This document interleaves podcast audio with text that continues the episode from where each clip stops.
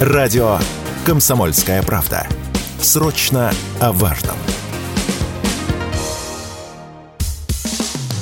Что будет?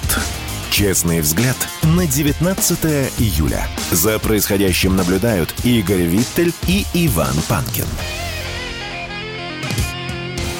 Продолжаем наш эфир. Приветствуем всех тех, кто только что к нам присоединился. Я напомню, что прямая видеотрансляция идет в YouTube на нашем канале, который называется «Что будет?». Подпишитесь, нажмите на колокольчик.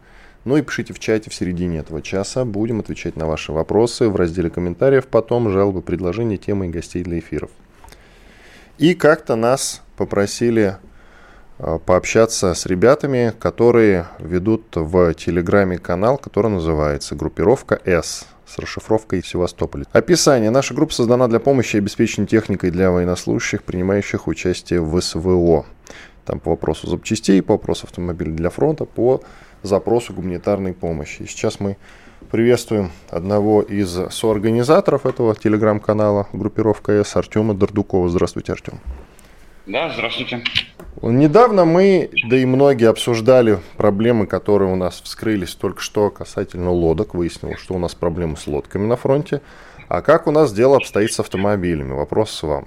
Э, перед тем, как мы с вами начнем разговор, я уточню. Когда наши продюсеры с вами договаривались, вы беспокоились на тему того, что вам, э, наверное, так часто бывает, в СМИ затыкают рот, не дают сказать. У нас по этому поводу никаких проблем нет. Мы, наоборот, поднимаем проблему фронта. Правда, важно помнить, что есть Министерство обороны и закон касательно дискредитации вооруженных сил. В остальном, в остальном полное, полное раздолье. Итак, проблемы, проблемы на фронте с автомобилями. Вам слово.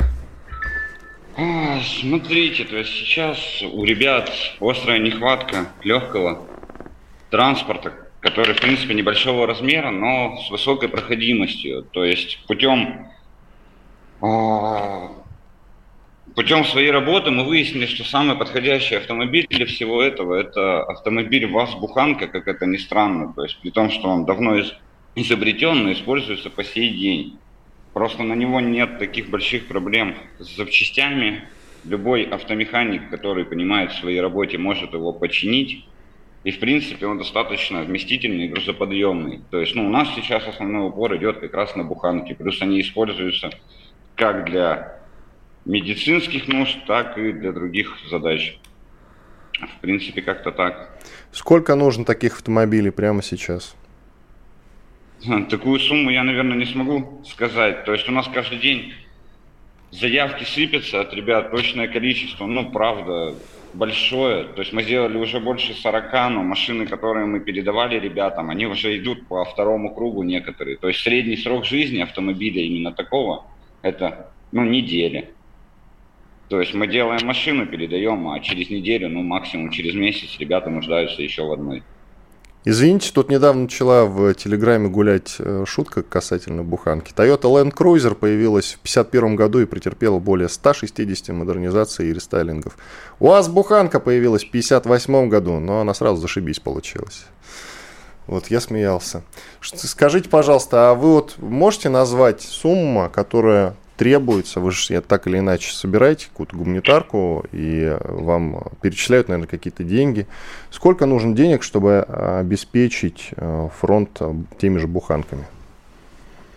Хотя бы ориентировочно. Очень сложный вопрос. Смотрите, если Ну давайте постараемся, давайте искать ответы какие-то, да, ну примерно. Ну, давайте искать. То есть смотрите, если раньше, буквально 4 месяца назад по, по территории Республики Крым, где мы находимся и работаем, автомобиль Буханку можно было купить ну, в районе 100-150 тысяч рублей более-менее живую. То есть она требовала ремонта вложений, но она была хотя бы на ходу. Сейчас эти машины закончились, что здесь, что в ближайших областях. То есть даже в Краснодаре уже нет автомобилей до 200 тысяч. То есть, соответственно, у нас сейчас есть некий дефицит там, где они нам нужны. Стоимость машины поднялась, ну и давайте отталкиваться, допустим, где-то 250-300 тысяч от автомобиля. В среднем пускай будет где-то, ну пускай 5 заявок в день. То есть 300 на 5, полтора миллиона в день надо, чтобы хотя бы отвечать на те заявки, которые действительно появляются. Не только у нас, а также у людей, которые тоже занимаются. А если взять всю сумму, то, наверное, будет где-то за 20 автомобилей. Ну, тогда будет сумма, соответственно, еще больше. Скажите, пожалуйста, а почему э, это все становится заботой волонтеров? Почему государство не выделяет ни деньги, ни, или не выкупает у УАЗа те же самые буханки? А, тут бы, наверное, я этот вопрос больше задал вам, как все-таки средством массовой информации, но на наш взгляд, а, то есть есть машины, есть машины, которые хранятся на складах, но в связи с тем, что у нас в данный момент идет СВО, и никак по-другому это не называется. То есть есть лимит, есть количество машин, которое должно быть на какой-то род войск. То есть, например, там, допустим, на бригаду 10 штук, и ни больше, ни меньше. То есть бригада была там 400 человек, стало 800, а машин все так же 10. Или там 2000 стало, а машин все так же 10. То есть это надо в законодательном уровне как-то чуть-чуть поменять, чтобы могли ребята, само Министерство обороны могло само себе помогать с этим. А машины вообще существуют не на вторичном рынке? То есть способны их сейчас выпускать? Да способны, просто ценник мы тут видели, сколько стоит новая буханка. В принципе, при нынешних ценах вполне адекватно, но почти 2 миллиона. Вот как. Ну хорошо, но государство же может э, заключить договор с УАЗом. В конце концов, э, время СВО а значит, на все для фронта, все для победы. Давайте, ребята. Сколько да вы говорите, наверное, машин вот прошло через вас примерно? Ну, у нас уже больше 40 прошло, но... То есть больше 40 именно российских, плюс еще ребята бывают обращаются. То есть ну, мы принципиально приняли решение коллективом автосервиса, в котором ну, изначально откуда это все началось, что военным мы стараемся помогать. Так что к нам приезжают и иномарки, которые ребята покупают на свои деньги. То есть, ну, бывает, бойцы скидываются, покупают, например, какой-нибудь там Mitsubishi L200, ездят на нем. Спора нет, он комфортный, все хорошо, но если с ним что-то случается, им приходится тащить его до автосервиса специализированного. А Потому что, что буханку не приходится? Буханку не приходится тащить? Он говорит, до специализированного. Ну, мы стараемся брать карбюраторный, а карбюраторный автомобиль, он, во-первых, проще в диагностике, во-вторых, можно всегда что-то сделать так, чтобы он доехал из пункта А в пункт Б. Мы не говорим о комфортной езде, но добраться можно, а там уже починить. То есть в этом разница, почему они так и востребованы сейчас, что ее достаточно просто это все сделать. Артем, а вы как-то пытались э, попытаться сотрудничать с Министерством обороны или, проще говоря, с государством, чтобы вам помогали как-то на грант на какой-то ну, пойти или... У нас, к сожалению, нет таких рычагов, но с нами связывалась ЛДПР, то есть один из моих товарищей, компаньон, получается, ездил в Москву э, по поводу волонтерства, и они выделили на нас две машины по Крыму, и еще вроде как вопрос о четырех автомобилях стоит, которые они хотят передать с Москвы. То есть, ну, пока кроме них, как ни удивительно, больше никаких от государства действий не было. Почему, как ну, как удивительно? организации. А почему вас это удивляет? Ну, меня, во-первых, удивило, что они вообще пошли на контакт и помогают. Ну, как-никак, но все равно помогают. Угу. Ну вот сейчас призываем, пожалуйста, партии, обратите внимание, группировка АЭС называется в Телеграме, можете найти этот канал, выйти на ребят, посодействуйте, помогите как-то. Если проблема у нас с автомобилями есть, если бойцы покупают за свой счет автомобили, ну это никуда не годится. Это что такое вообще? Нет, мы стараемся, на самом деле, бойцам автомобилей, понятно, что есть возможность, которой они скидываются, деньги мы приобретаем и восстанавливаем, а в основном стараемся все-таки путем помощи от подписчиков и от других телеграм-каналов. То есть мы организовываем сборы, стараемся купить машину и потом уже запчасти и ремонт ее. Понятно, что это перекрывает где-то в лучшем случае, наверное, 70% затрат. Ну, прям действительно в лучшем. Но хотя бы так. Ну вот сейчас я лично сделаю... Считаем, что Сейчас я лично сделаю репост и попрошу своих подписчиков как-то вам помочь. То есть, ну, вот я тоже. Так и живем, если честно. А скажите, остается... пожалуйста, размер э, пожертвований, э, наверное, я не знаю, некорректно спрашивать про сумму, но вам хватает хотя бы или хотелось бы, чтобы скидывались больше? Извините за такой довольно простой наивный ну, вопрос. Я, просто понимаю, к чему вы. Ну, смотрите, я объясню. нет, есть, никакой ну, подноготной нет. Просто не, не, спрашиваю. Нет, я полностью открытый, готов это все показывать. То есть последний раз мы ездили, покупали запчасти, вышло 26 500 на карточке для сборов было в районе 20. То есть, ну, каждый раз, когда мы едем что-то докупаем, бывает, что нам везет и перекрывается вся эта сумма. А в среднем выходит, что мы там собрали 10, потратили 12, собрали 20, потратили 20 там с чем-то. То есть тратьте всегда есть, ну, больше. Тратьте ну, всегда да, больше. А откуда берете эти деньги? Из своего кармана получается? А, ну, у нас автосервис работает из четырех боксов. Сейчас два занято под СВО, а два бокса, соответственно, зарабатывают деньги на аренду и на зарплату ребятам. Потому что ребята, конечно, у нас коллектив идейный, но им тоже надо что-то есть. Это понятно. Спасибо большое, То есть, ну, зарплата и аренда перекрывается полностью с наших, а остальное стараемся сборов и со своих в том числе. Призываем наших слушателей, во-первых, подписаться на телеграм-канал «Группировка С». Пожалуйста, там еще есть дописка «Севастополь». Подпишитесь, помогите, э, чем можете. Сейчас мы с Игорем сделаем репосты. И я надеюсь, что наши властные структуры обратят на ваше внимание и как-то помогут. Артем Дордуков, соорганизатор телеграм-канала «Группировка С». Благодарим вас за участие. Надеюсь, вы не остались разочарованы. Мы вам рот не затыкали, дали сказать. И я надеюсь, что вам сейчас будет поступать больше пожертвований, чем до этого. Уходим на перерыв. Николай Стариков и Владимир Варсобин лучше всех знают, что правда рождается в споре. Этих двоих хлебом не корми, дай устроить словесную баталию и пикировку в прямом эфире. Политика, экономика, социалка, жизнь звезд. Дискуссия может разгореться абсолютно на любую тему. Кто выйдет победителем, узнайте сами. Включайте приемники на волну радио «Комсомольская правда» каждый вторник в 7 часов вечера по московскому времени. Что будет? Честный взгляд на 19 июля. За происходящим наблюдают Игорь Виттель и Иван Панкин. Иван Панкин, Игорь Виттель. Мы продолжаем. На связь выходит Леонид Крутаков, политолог, доцент финансового университета при правительстве России. Леонид Викторович, мы вас приветствуем.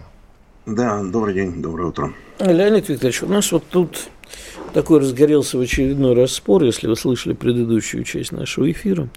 А мы, когда говорим с волонтерами, возникает все время один и тот же вопрос, а почему, собственно, нужды армии приходится закрывать волонтерам?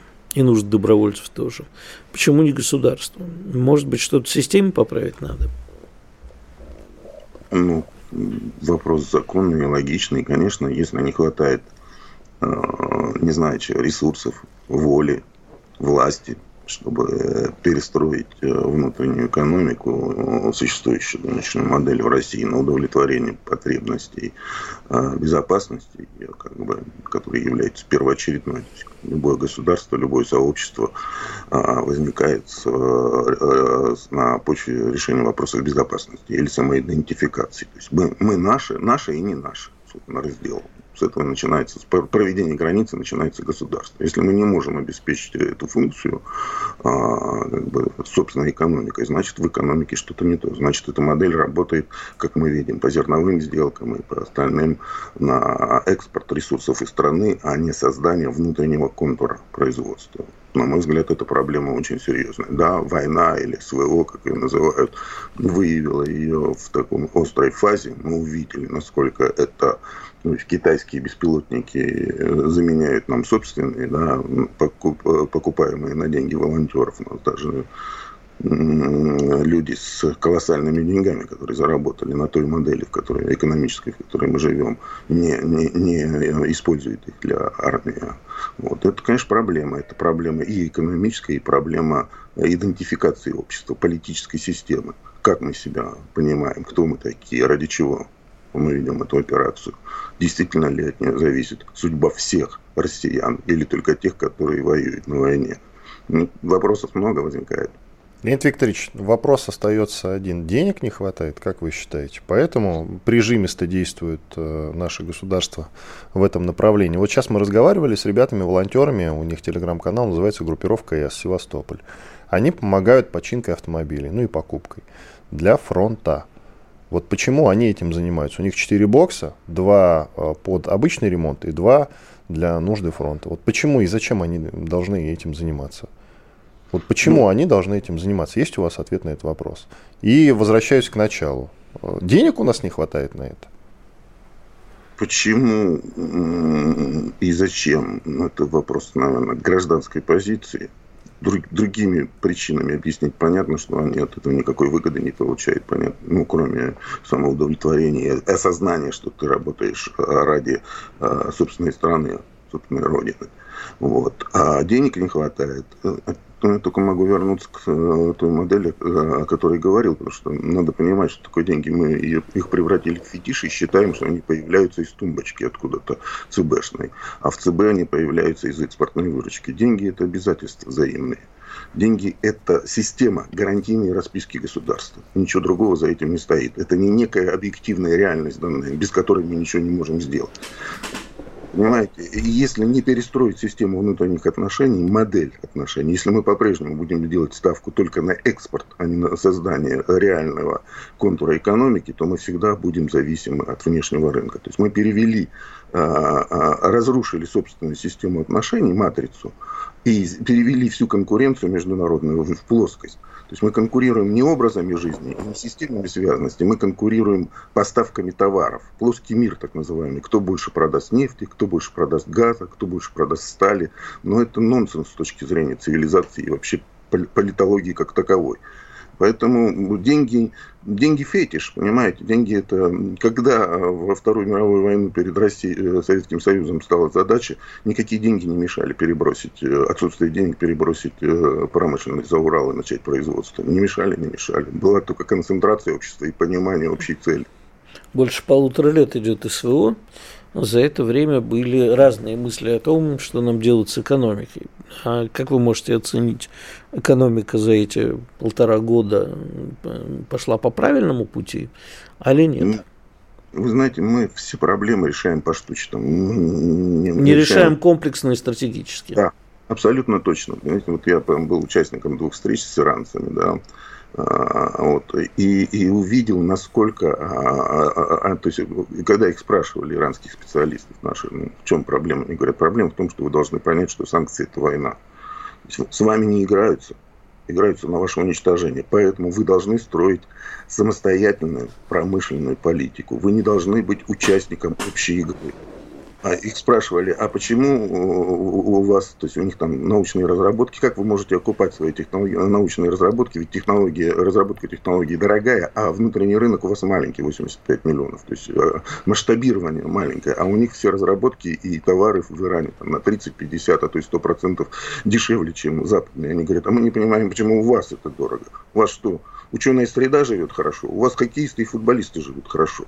Это вопрос внутренних издержек экономики. Если мы будем делать ставку на, спортсменов, а не науку, не на развитие и образование, не на промышленность, а на экспорт, не на создание, а удовлетворение нужд внутреннего потребителя, а на удовлетворение нужд э, внешних наших покупателей, то тогда мы так и будем жить. Да, это не вопрос импортозамещения. Это вот импортозамещение, это как раз серые схемы создания новых АО, сейчас Минфин, там, а, которые выводятся не только из-под э, в серую зону международного регулирования, но и российского регулирования. Непонятно вообще, как регулировать эти отношения. Мы создаем шапки-невидимки для собственного бизнеса, чтобы они продолжали продавать ресурсы за рубеж. Но это какой-то, я не знаю, правда, это что за логика? Для меня она непонятна. Ну, может, вы тогда объясните мне, почему в логике СВО у нас выходит вице-премьер и говорит о том, что нам не нужна мобилизационная экономика? Ну, я так, на, на всякий... Я уже понимаю, что вы сегодня ответите. Ну, да, Но, ну, тем как... не менее, я не могу не задать этот вопрос, потому что Согла... мне, согласен, мне многие отвечают, что я идиот, я ничего не понимаю, не хотим Северную Корею. Да, ну у нас, к сожалению, понимают логику мобилизационной экономики как военной экономики. Да? Мобилизационная экономика – это экономика, нацеленная на определенный результат. И вообще мобилизация как таковая – это мобилизация сил для достижения результата вот, э, прорывных. То есть в этом смысле вся китайская экономика мобилизационная. То есть они всегда ставят задачи и четко их достигают. Да? Вот, э, ну, собственно говоря, Советский Союз пятилетки, планы пятилетки это тоже были такие э, мобилизационные проекты. Да? Вот. А, а есть а альтернатива мобилизационной экономики, инерционная экономика. Это то, что мы живем, по течению плывем, знаете, как дохлая рыба. Куда принесет, туда и принесет. Отчитываемся о бешеных прибылях банковской системы. Там, я не помню сейчас, за первое полугодие, по-моему, Силуанов Минфин говорил о том, что у нас э, дефицит нефтегазовых налогов 500 с лишним триллион, миллиардов а прибыль за полгода Сбербанка 700 с лишним миллиардов. Что значит прибыль э, банковской системы? Это значит, эти деньги не дошли до производства, не дошли до потребителей. Значит, кредиты не выданы. Это значит, там маржа запредельная, э, чистая маржа процентная. То есть разница между депозитными э, процентами и, и как бы, кредитными процентами такова, что им даже делать ничего не надо. Это же все говорят про то, что банковская система это кровь экономики. Да, но кровь существует для того, чтобы обеспечивать функционирование сердца, почек, легких. А если кровеносная система только для себя существует, для наращивания своих, собственно, потоков, то зачем она нужна такая? Это тоже проблема, это тоже вопрос. Вот, к сожалению, про, когда я говорил про комплексные вопросы, у нас их никто не решает. У нас каждый сам за себя, и каждый на своей полянке отчитывается о росте на 2 миллиарда, 3 миллиарда э, очередной прибыли, при том, что сама инфляция это, это, эти миллиарды и формирует новые. Так что делать со всем этим будем?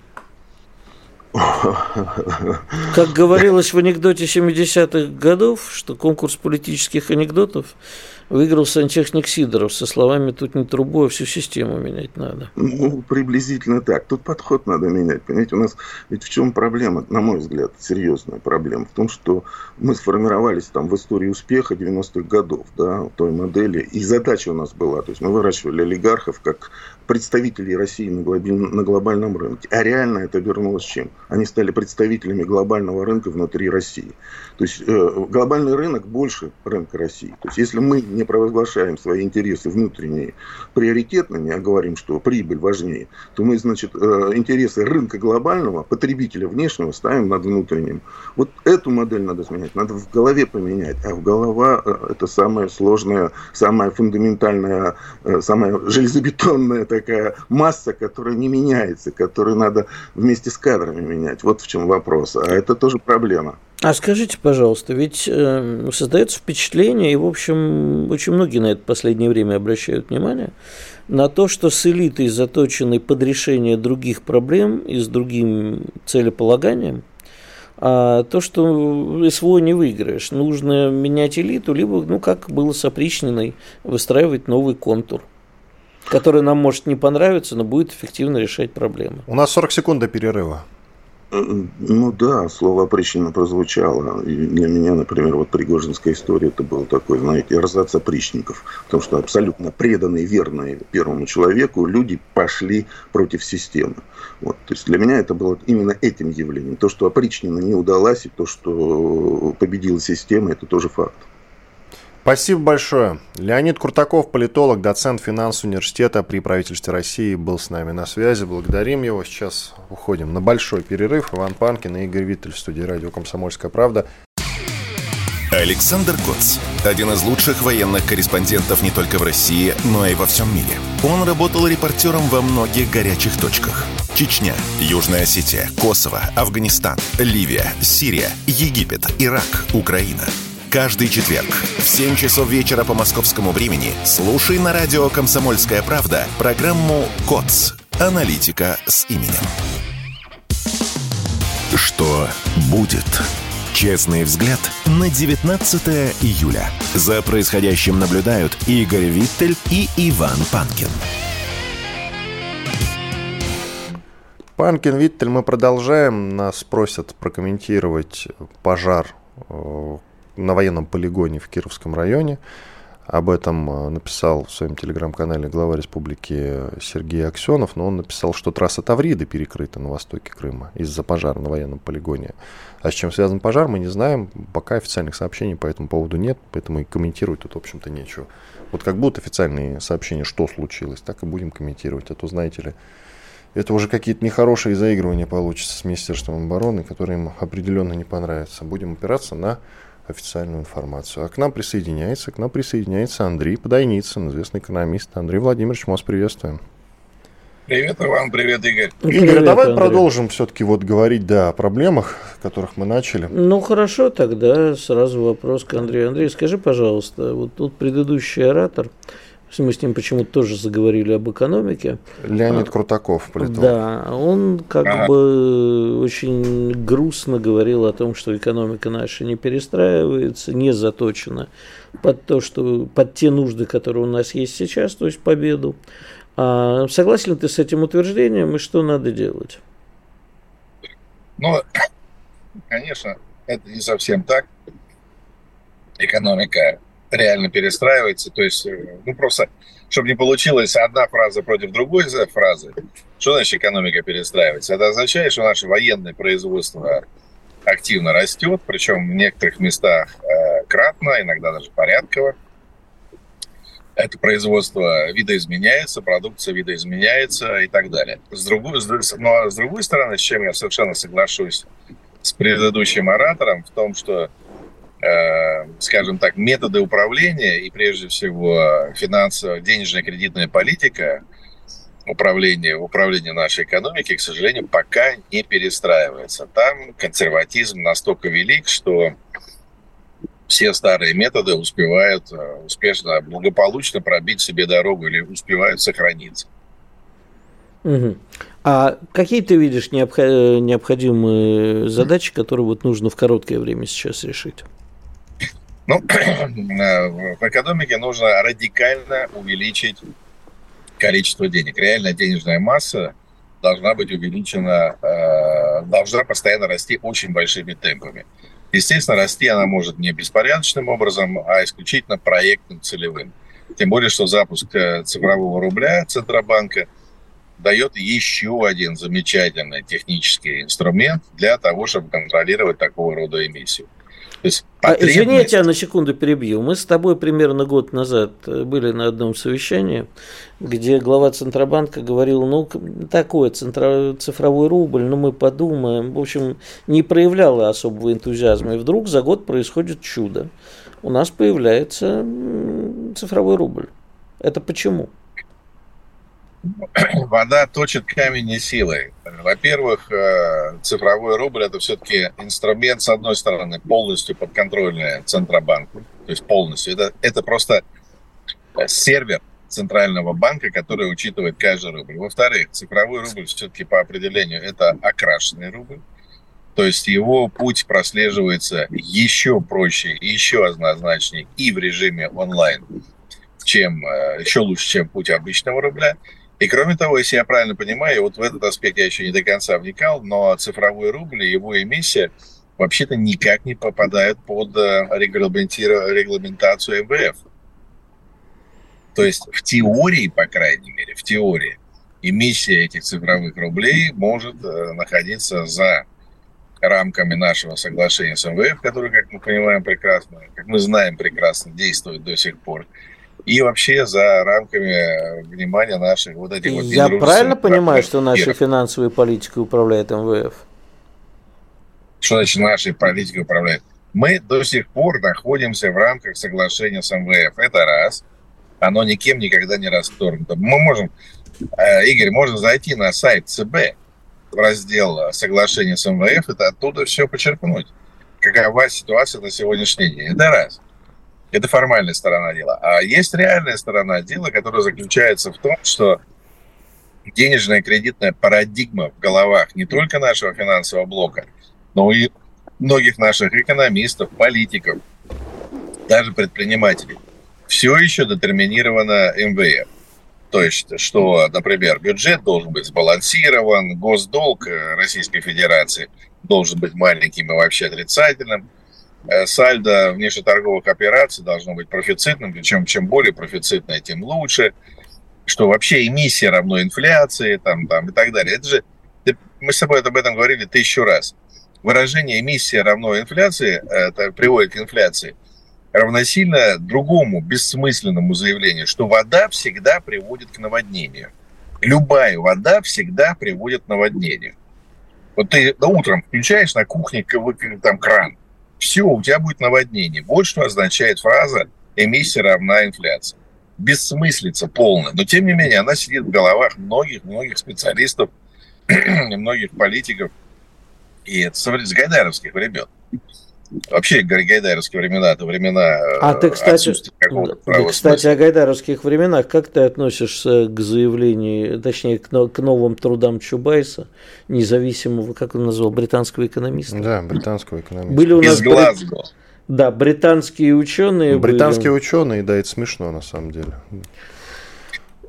Ну, э, я не знаю, я, конечно, весь этот труд не читал, я читал аннотации этого труда, но все в традициях нашего э, так сказать, известнейшего реформатора Анатолия Борисовича, значит, все, как он, как он любит. Э, причинно-связи, причинно-следственные связи либо отсутствуют, либо вывернуты наизнанку, набор, э, так сказать, каких-то фраз.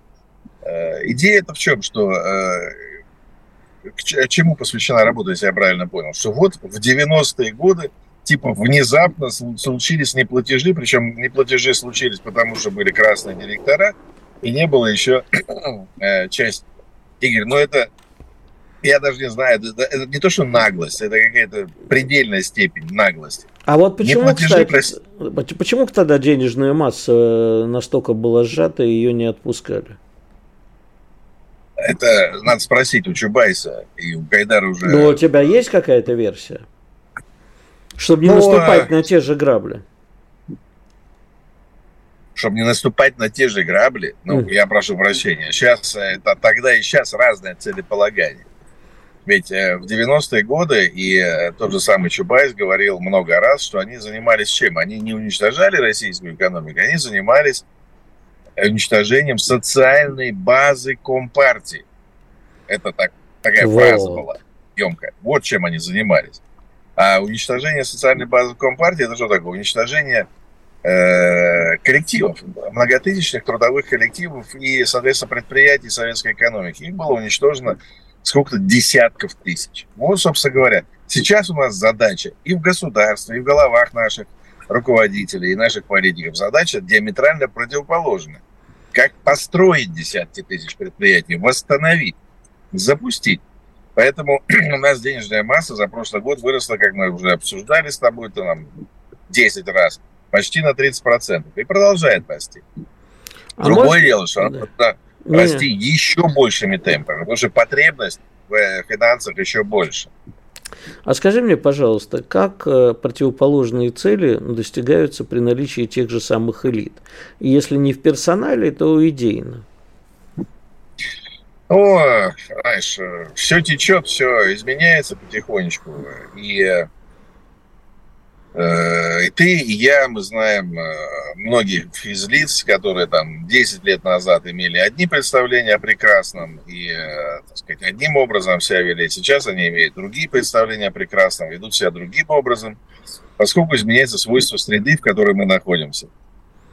И когда выясняется, что чаще всего даже самые старательные из э, российских граждан, которые прилагают просто нечеловеческие усилия для того, чтобы интегрироваться в западную среду, все-таки э, не могут это сделать по разным причинам, они оказываются снаружи от тех западных кланов, сообществ, клубов и так далее.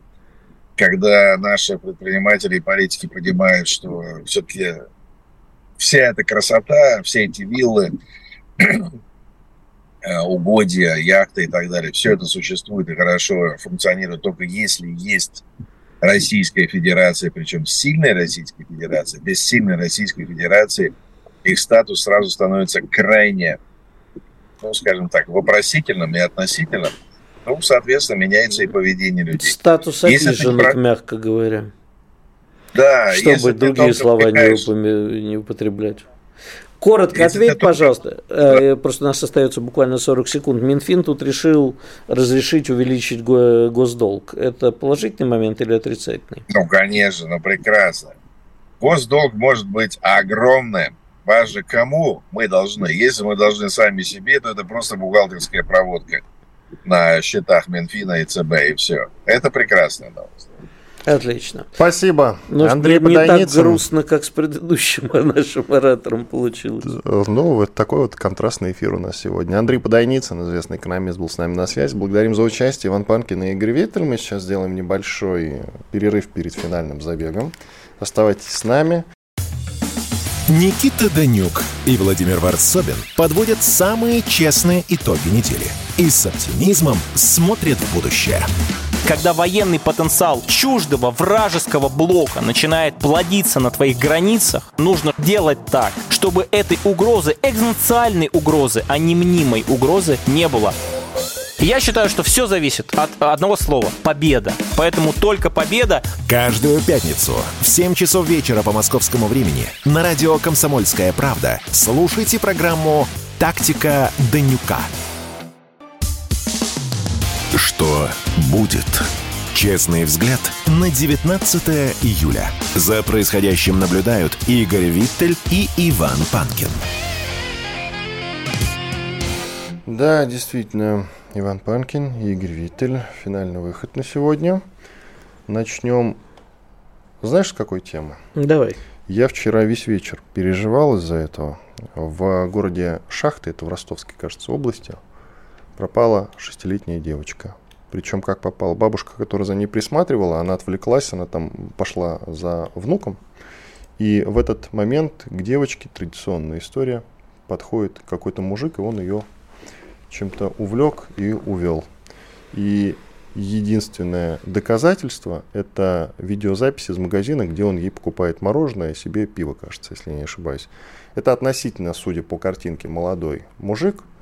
Вот он ее уводит. И, слава богу, тут же все службы были подняты по тревоге, вся полиция на уши встала, волонтеры подключились моментально. Вот мы много сегодня говорили про волонтеров – и сегодня уже появилась информация о том, что шестилетняя девочка найдена, которую вели с площадки детской в шахтах, которую вел незнакомец. Его, конечно же, быстро э, обнаружили довольно-таки. Слава богу, она осталась жива. В очередной раз встает вопрос про педопилов. Смертную казнь, я не знаю, химическую кастрацию, суд Линча – это тот вариант, который предлагает мой уважаемый соведущий. Никакой кастрации не надо. Я сейчас вообще не за суд Линча, я про другую. Удивительно рядом. Э, вопрос же Верните не в том, мне Игоря Виттеля, Вопрос не в том, как наказывать, это другая абсолютная история, другой абсолютно разговор, а вопрос э, профилактики подобных вещей. Значит, во-первых, как э, наша с тобой постоянная гость программы Полина Шамрай говорит, нам нужна профилактика рецидивов. Большинство из этих людей уже были замечены, уже отсидели и так далее. Строгий контроль. А второе, у нас в стране э, пропадает, к сожалению, очень много детей, и это не всегда попадает на первые полосы, и не всегда мы волнуемся, потому что не знаем. А, да, у нас существует э, прекрасная организация Лиза Алерт, но этого недостаточно. Значит, первое, что нам необходимо, нам нужна государственная служба оперативного реагирования, заточенная конкретно под решение таких задач. В принципе, по поиску пропавших людей в первую очередь для поиска детей пропавших, которые, не знаешь, вот приходите в милицию через 72 часа заявления и так далее. И не только Лиза Алерт. У Лизы Алерт и подобные возможности не безграничны. Значит, у государственной службы должны быть технические возможности моментального отслеживания телефонов и так далее. То есть вся техническая мощь, которая есть у государства, технологическая, должна быть брошена на решение этих задач. Еще один момент. Вот э, головой бьюсь об стену. Есть у меня знакомые, которые тоже занимаются профилактикой подобного рода правонарушений. Мы с ней проводили э, тренинги неоднократно. Вот сколько угодно ты говоришь детям, вот смотрите, пожалуйста, если к вам подходят на площадке и говорят, а вот, а вот мама тебе послала тебя забрать, потому что мама там заболела или на работе задержалась, или пойдем котенка посмотрим. Вот ты можешь сколько угодно детям объяснять, что нельзя этого делать, всегда находятся дети, не сто процентов из тех, кому объяснили, но очень много, кто сразу же после этого тренинга, проводишь с ними тренинг уже вживую, подходишь к ним на площадке, говоришь, ну, пойдем котенка покажу. И они идут, блин, мы тебе только что говорили. Говорят, ну мы же, это же вы нам говорили, значит, вы не чужой. А бесполезно. И эти тренинги, тем не менее, надо проводить, проводить, проводить и еще раз проводить. Я знаю громадное количество случаев, которые закончились не так хорошо, как мы забыли сказать, что девочка благополучна. Или сказали, да, что девочку нашли. Что она жива, мы сказали. Да, она жива, но непонятно там, непонятно. что с ней э, произошло. А, поэтому не будем забегать вперед. Я считаю, что у нас э, должна быть максимально развернута профилактика и максимально оперативная служба для решения таких задач. А, кстати, вот что меня очень сильно вчера, когда я об этом узнал, я вздрогнул, а, знаменитый фильм «Хрустальный» как раз о похищениях детей, такой сериал есть э, очень хороший, он как раз снимался в городе Шахты Ростовской области. Ну, мрачный очень городок, надо сказать, я там бывал. Спасибо. Отбивку дай, Жень.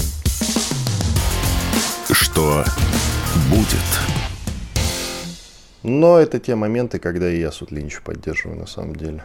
Что там его арестовывать, сажать, только время на него тратить, на самом деле. Есть и хорошие новости. Депутат Сейма Польши Гжегош Браун из Конфедерации, есть там такая партия, выступил с инициативой создать фонд с требованием репарации от Украины за Волынскую резню. Вместе с Брауном на конференции выступили активисты его партии Конфедерация Короны Польской, в том числе пресс-секретарь. Они, а, значит, войдут в совет директоров этого, значит, а, вот этого фонда, который а, будет добиваться от украинцев компенсации. То есть вопрос этот не закрыт, несмотря на то соитие, которое ожидается между Польшей и Украиной. Вопрос этот не закрытый, мне кажется, вот мы с тобой это накануне обсуждали, даже если Украина, Зеленский лично извинится за Волынскую резню, вопрос-то не закрыт. Вообще поляки, судя по всему, очень мстительные, даже не, не Они нация. решили денег просто получить со всех. С Германии получить, с, с Украины получить, да. с России получить. Получат? А, а, я бы сейчас Они даже с Германии не получат, не то, что с Россией, с Украиной. Э, ты знаешь, у группы Бахыт Компот была песня с таким припевом «Нам хрен вдышло», а у поляков вышло. Вот тут надо перефразировать. Полякам хрен вдышло. Нет, я абсолютно не возражаю, чтобы они пограбили Украину. Или за долги Но это же надо тогда грабить самих себя. У Украины Нет, чьи ну, деньги? ну, пожалуйста, вы, поляки выставляют счет, говорят, не можете расплатиться, вот корректоры, что у вас тут из недвиги есть? Я, не, я не понимаю логики. Польша сама помогает Украине. Ну, Вы свои а... деньги обратно хотите получить, что ли, с Украины? Знаешь, как мы говорили э, при Михаиле Сергеевиче Горбачеве, он же все к плюрализму призывал. Мы говорим, что плюрализм мнений в одной голове называется шизофренией. Вот это шизофрения. Но это единственная страна, которая, кстати, так себя ведет. Вот я ну, даже таких еди... примеров, я таких примеров не знаю. Не единственная. Которая требует денег и, и, из, и из противника, грубо говоря, это Россия, и из союзников, это Германия и Украина.